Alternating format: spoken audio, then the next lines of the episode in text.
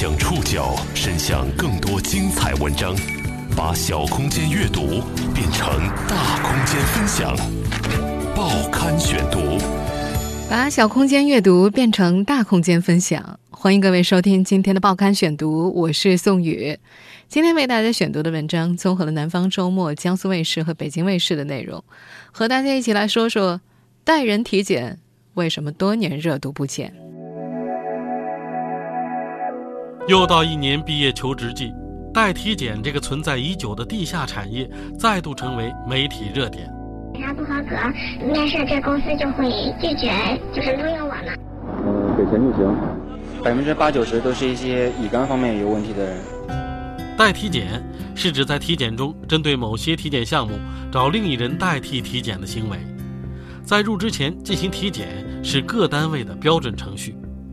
十多年来，由于整个社会中对乙肝病毒携带者等人依然存在偏见，代检市场就这样繁荣了起来。报刊选读今天为您讲述代人体检为何多年热度不减。二零一六年八月二十九号，周红接到了杭州一家食品公司的面试通知，随同通知一起发到邮箱地址的还有一份求职申请表。在这张申请表上，除了要周红填上自己的姓名、工作经验等基本信息之外，还明确要他注明是不是是乙肝病毒携带者。他没有选择隐瞒自己的身体状况，在是的选项前勾了一笔。周红把所有的信息都填好之后，将邮件发了回去。很快，杭州这家食品公司的人力资源工作人员告诉周红不必来面试了。周红在电话里很生气。因为我有乙肝就失去面试的资格吗？这是违法违规的。他说的没错，根据二零零九年七月三十号国务院所发布的《食品安全法实施条例》，明确不再对乙肝病毒携带者从事食品行业进行限制。这项条例的第一个受益者就是乙肝公益机构“益友公益”的发起人雷闯。当年的九月一号，他成为全国第一个拿到食品行业健康证的。乙肝病毒携带者，尽管从2009年开始就已经有了这项制度性的保障，但是直至现在，很多像周红这样的乙肝携带者还是会在就业当中碰壁，不少乙肝患者不得不走上找人代体检的道路。如今，又是夏秋季节，每年的这一季，许多单位都会迎来大批新员工，在入职前进行体检，也是各个单位的标准程序。由于我们这个社会到目前为止对于乙肝病毒携带者等依然存在偏见，所以也间接刺激了代体检市场的繁荣。我们接下来要听到的就是央广记者在今年八月底所做的一项采访。为了保护当事者的隐私，这位求职者的声音。经过了变音处理，我自己做过一次体检，血液里面有几项指标，那个医生给我们说就是偏高了。但是呢，我很担心，就是说如果第二次再去的话，检查不合格，面试这公司就会拒绝，就是录用我嘛。全部做下来的话，应该在呃一千五到两千多。如果光查那个血液，因为我不是血液的问题嘛，呃，可能是也得一千多块钱。夏秋之交，奔波在各大医院和体检中心的，除了求职者，还有许多职业代检族。对于代检公司来说，体检市场背后是一个巨大的生意。报刊选读继续播出：代人体检为何多年热度不减？代体检是指在体检中针对某些体检项目找另外一人代替体检的行为。根据代检机构网站上的信息，他们代体检的业务涉及到福利、入学、入职、出国、公务员和健康证的办理。业务辐射地点则从北上广一直延伸到乌鲁木齐、深圳、哈尔滨、杭州等全国各个大中小城市。许多代检机构都会强调，已经与医院及体检中心建立了长期的合作关系。代体检并不是什么新鲜产业，这条地下产业链。由来已久。上午十点多，在南京鼓楼区的一家医院体检中心，记者见到了一个名叫小陈的年轻人。此时他刚刚做完体检，各项指标基本达到了要求。明天几个单位不要紧。我们现在听到的这个新闻片段，出自二零零八年江苏卫视的一则新闻。但是记者发现，体检报告上却并不是小陈的名字。原来这是他顶替别人做年度体检的，而小陈本人正是一个少有人知的体检枪手。嗯，一些入职体检、一些年度体检，百分之八九十都是一些乙肝方面有问题的人。早在八年前，代体检就已经在网络上蔓延。当时作为代体检枪手的小陈，一个月就能够赚两三千块钱。直接就拿着。被体检的表直接过去体检就可以了。嗯，上面因为又没有又没有照片，又没有不需要核对身份证。在八年前，体检枪手小陈还只是单兵作战。八年过去，代体检早就发展成了产业链。不久前，新华社和央视的暗访发现，不少代体检的中介机构都公开宣称，只要交钱，什么都能够搞定。呃，给钱就行。这个根据年龄不同的话，收费也会不一样。年龄大一点的，大概两千多吧。如今，对于一个普通人来说，找代检越发的简单了。在百度上搜索关键词“代体检”，会出现一百八十多万个相关结果。排名最靠前的，通常就是代检机构，而这些机构大多会以“可靠、可信、经验丰富、团队一流、消除歧视”作为自己的宣传词。一家名为“家家顺体检中心”的公司在服务项目里公然写着：“健康证代检、移民体检、公务员体检代检。”入学体检代检等等，在八年前的那则新闻里，我们可以听到大多数人找代检的原因是乙肝歧视。八年过去，这个原因依旧没有太大的变化。央广记者进行暗访时，一位求职者透露，他找代检的原因也是因为乙肝。这也成了不少代检机构的宣传点。一家名为“体检先锋”的代检公司在其网页上公开宣称。入职代体检问题全权交给他们。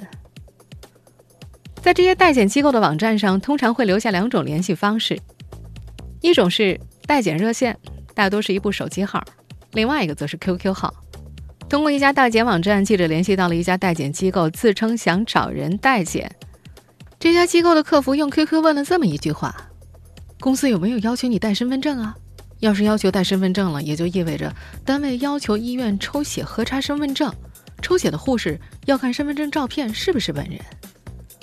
为了在抽血的时候能够通过护士的身份证核查，代检机构一般会提前一天制作一张和体检者身份证信息一样的身份证，唯一不同的是原身份证上的照片会换成枪手的。所谓枪手，就是指代检行业里专门替人完成体检的人。在抽血的过程当中，只需要枪手出示机构提前办好的假身份证就可以体检。不过，这张假身份证会额外收取三百元的费用。在网络上，各家代检机构的收费也是各不相同的，有的单项报价七八百块，有的则要上千元。在与代检机构客服沟通的过程当中，记者表明自己得过肺结核和乙肝，都是携带者，但是只希望做乙肝代检。那名客服则表明，入职体检就是查传染病的，只要有传染病都通不过。而对方则说，要做就做两项，至于费用上可以有些优惠。两项代检和身份证办理的总费用可以从原价的两千九百块便宜到两千三百块，而且是体检结束之后结清。一般而言，除了身份证信息，代检机构还会事先了解体检人的身高、体重、年龄。通常，枪手。仅在体检当天露面。对于体检者来说，领完体检单给枪手，好好配合就行了。至于怎么配合，客服则表示，到了现场，一切听代检员的。您正在收听的是《报刊选读》，代人体检为何多年热度不减？代体检产业存在了那么久，这些代检机构也有所谓的职业道德。他们不会询问客户的敏感信息，比方说入职单位的名称。即便要求上传身份证照片，他们也会强调身份证可以用马赛克挡住证件照的部分，并且承诺在完成代检之后，证件会被当面销毁。在代体检业内，公认代检风险最大的是公务员体检，报价也水涨船高，到目前为止几乎都是万元起步。一位刚刚入职某机关单位的工作人员表示，公务人员的体检全程都是封闭的，体检之前会核查身份证、和面试准考证，确认准确无误之后，会将每个参与体检的公务人员分组编号，由单位负责人统一带队乘车到指定的医院体检。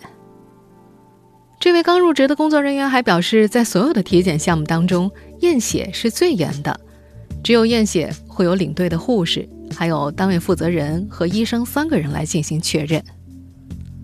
如果在公务员体检当中想要作弊的话，只能一开始去的就不是真正的考生。因为代检机构的负责人也表示，如果要做公务员代检，必须要提供身份证和准考证，以便制作换过照片的假证件。而且公务员体检必须是全体。尽管听起来困难很大，但是乙肝公益机构。益友公益的发起人雷闯在2004年的时候，还是听说有一位乙肝病毒携带者就通过代检机构进入了某机关单位。他记得那家代检机构的报价是四万，后来对方也果真支付了四万元。一位曾经做过代检生意的人士透露，他并没有接过这样的大单子，大部分时间都在做入职体检。在从事代检的四五年当中，他几乎回忆不出。除了乙肝病毒携带者，还有什么别的人曾来找过他？他记得，那些找到他的人都是刚毕业的学生，年轻，没有社会经验。通常来说，年龄大的人自己会有人脉和办法来解决这件事情。招揽客户在网上，这些机构在网站上同样会招募枪手。每位枪手在接业务之前都要提供自己的性别、年龄、身高、体重、血型、近照和手机号码，而这些信息就是为了和客户相匹配。枪手大多也是刚毕业的学生，以及一些想来做兼职的普通职员和保安。这个圈子里的人说起枪手，都觉得是比较心酸的行业，一位代检的从业人员这样形容自己的职业：靠卖血挣钱。对于初次做枪手的人，代检机构会让熟悉代检流程的指导员跟单进行现场指导。如果达成了所谓的长期合作，枪手不仅需要独立完成代检，还需要替机构收钱。在刨除自己的费用之后，要把剩余的钱汇到指定的银行卡里。是什么样的人在赚取代替体检的钱？曾经的业内人士又如何看待自己的违法行为？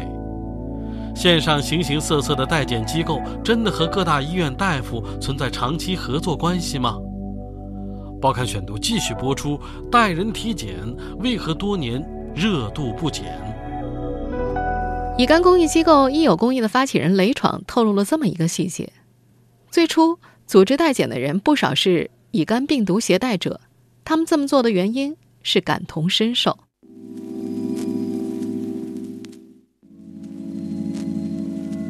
比方说，在肝友圈小有名气的乙肝病毒携带者张青，就曾经做过代体检的生意。他在2005年就进入了代体检行业，算是最早一批的从业者。张青从深圳开始做起，逐步将生意拓展到了北京和上海。按照他自己的说法，他是当年代检圈子里做的比较顶尖的一批人。根据张青的描述，开这样一家代检公司并不困难，找网站制作公司，花上几千块钱做一个网站。再在百度每年花个一两万块钱买一个关键词排名，就可以保证客源了。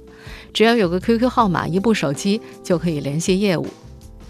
对于网络上那些五花八门的代检机构宣传语，张青觉得有点好笑。他说：“骗人的，没你想的那么高大上。”在他看来，那些代检机构的网站上宣传的与各大医院、与各体检机构大夫有长期合作的宣传词，根本就不可能。在他从事代检业务的几年当中，他没有听说周围有谁和医院有什么合作。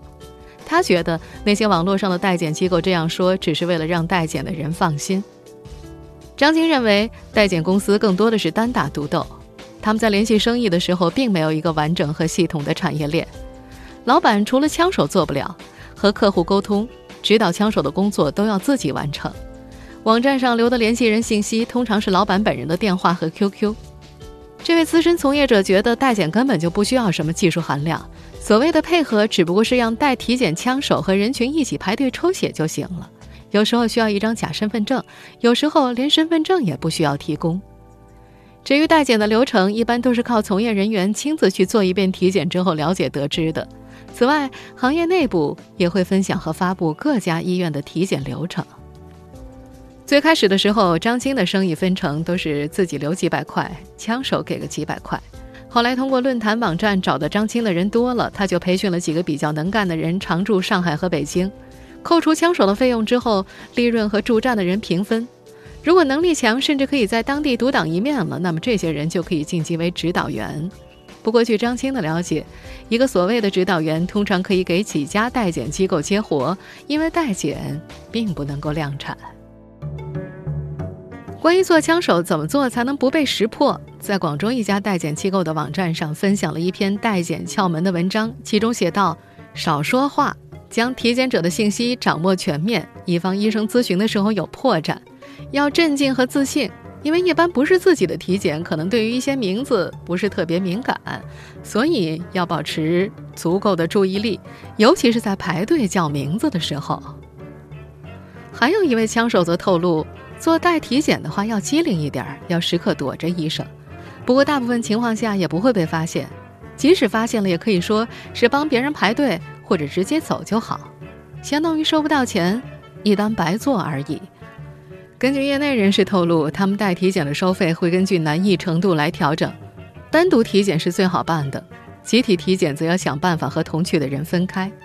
另外，有些单位还会有人陪同新入职的员工体检，这会增加他们带体检的难度。对于尚在业内的人士的这种说法，已经离开这个行业的张青并不太认同。从业多年，他挺了解国内医疗状态的，他觉得即便是集体体检也没有什么难度。在他看来，单位集体组织的流程也是跟着医院的流程走的，没有哪个医院会特别为哪个单位定制不同的流程，所以总归有空子可钻。当然，也有不少乙肝病毒携带者嫌代检公司收费高，他们会麻烦自己的朋友去医院帮自己抽血，有不少人都是通过这个方式通过了体检。代替体检已经存在了十多年。实际上，和往年的红火相比，如今的代检已经平淡了许多。过去十多年，这个地下行业的诞生和发展，与整个社会对乙肝病毒携带者的接纳程度直接相关。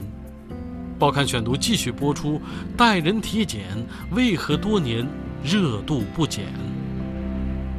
尽管在外界看来，每到求职季，代替体检都会红火起来。但在昔日从业者张青看来，如今的代人体检早就没了往年的热度。在他的印象里，2005年到2008年，他的代检生意是最火的，当时也是社会上对乙肝携带者歧视最为严重的时候。那会儿他最多每天能够接上三四单生意，可以月入几万，一年能够小赚上几十万块钱。前段时间，一位在北京做代检的同行告诉张青，如今代检咨询越来越少了，一个月仅有一两个。有一次谈好要去做代检了，才发现体检单位根本就不查乙肝五项，不需要代检。最后他只拿到了两百块的误工费。这背后的原因是，二零零九年之后，国家相继出台了不少政策，以保护乙肝病毒携带者的平等就业。二零一零年，人社部、教育部和卫生部三部联合下发通知，规定入学入职不得询问。公民是否为乙肝病毒携带者，也不得在入学就业体检当中提供乙肝项目检测服务。即便有这样和那样的规定，整个社会对于乙肝等传染病携带者的偏见和歧视依然根深蒂固。许多单位还是会想尽办法查乙肝。二零一六年八月底，《齐鲁晚报》的记者到济南市某医院咨询的时候，有一位医院的工作人员就说。入职体检报告上肯定是不能有乙肝这一项的，不过有些单位会换种方式，打着给员工发福利的名义，以集体检查的方式来查乙肝。这样的情况他们遇到的并不少。而对于代检行业来说，因为找人代检的人少了，他们也只能是抓一个是一个。实际上，单位体检到底查不查乙肝，入职者和代检公司都不知道。但是为了赚钱。代检公司的人往往会利用乙肝携带者的恐惧心理。北京地坛医院肝病中心的主任医师严杰就遇到过不少类似的案例。严杰表示，从自己2001年从事肝病工作开始，他就听说过代体检。最近两三年，还是会有不少人在入职前前来询问该怎么办。而这些询问者都有意无意地透露过，想让别人代替体检，或者直接找人造假一张假的化验单子。尽管代体检的行为到现在依然普遍存在，但要医生去防范代体检并不太容易。在北京中医医院肝病科主任孙凤霞看来，医院的人流量很大，医护人员要准确核验体检者是否为本人，难度挺大的。医生本身又没有别的权利，也只能是尽责了。在乙肝公益机构“医友公益”的发起人雷闯看来，代检行业的存在归根到底还是对乙肝的不了解和歧视。二零零三年，他的一位朋友考取了公务员，就是因为乙肝被拒绝录取。这件事情触动了他。作为乙肝病毒携带者的他，觉得必须要做些什么。在反歧视的努力当中，他在那一年成立了“益友公益”。在这些年，他一面根据肝友提供的证据协助乙肝携带者打官司，争取合法的权益，一面直接和公司谈判，让公司不再查求职者是不是乙肝病毒携带者。通过雷闯的努力，有不少公司都公开表示不再做入职肝功检查。虽然用人单位强行检查乙肝不符合相关规定，但是应征者为了通过体检而采取作弊的手段，同样是不可取的。法律界人士明确表示，通过代检公司获得的体检报告不仅无效，代检双方还涉嫌违法，应该受到法律的制裁。根据劳动法，凭枪手代检的体检报告与公司签订劳动合同的，属于欺诈行为，这样的合同虚假无效，不受法律保护，公司可直接将被代检者辞退。同时，如果代检公司伪造身份证，或医院证明等，则构成犯罪。二零一六年，人社部对二零零九年制定的《公务员录用考试违规行为处理办法（试行）》也进行了修订，其中的第十一条规定，报考者在体检过程当中隐瞒影响录用的疾病或者病史，由招录机关或者公务员主管部门给予其不予录用的处理。尽管说在暂时还没有具体的法规对代检行为进行处罚，但是毫无疑问，代检枪手和被体检人已经违背了诚实信用原则。济南大学法学院教授袁曙光认为，对于强行检查求职者的乙肝行为，求职者应该拿起法律武器来维护自己的权利。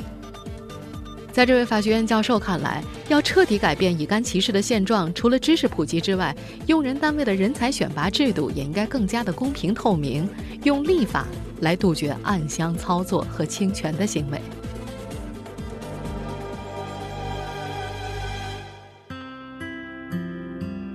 可是，直到现在，曾经开过代检公司的张金却并不觉得自己当年从事了什么灰色职业。他觉得自己只是在特定的时期帮助了某些人。他认为，现在的乙肝携带者可以通过正规的渠道入职，但是在当年，很多人的多年努力都在体检这件事情上功亏一篑，这是事关一个人的生存的。他表示，在自己做代检的那些年，事后有人很是感谢他，还夸他是活菩萨。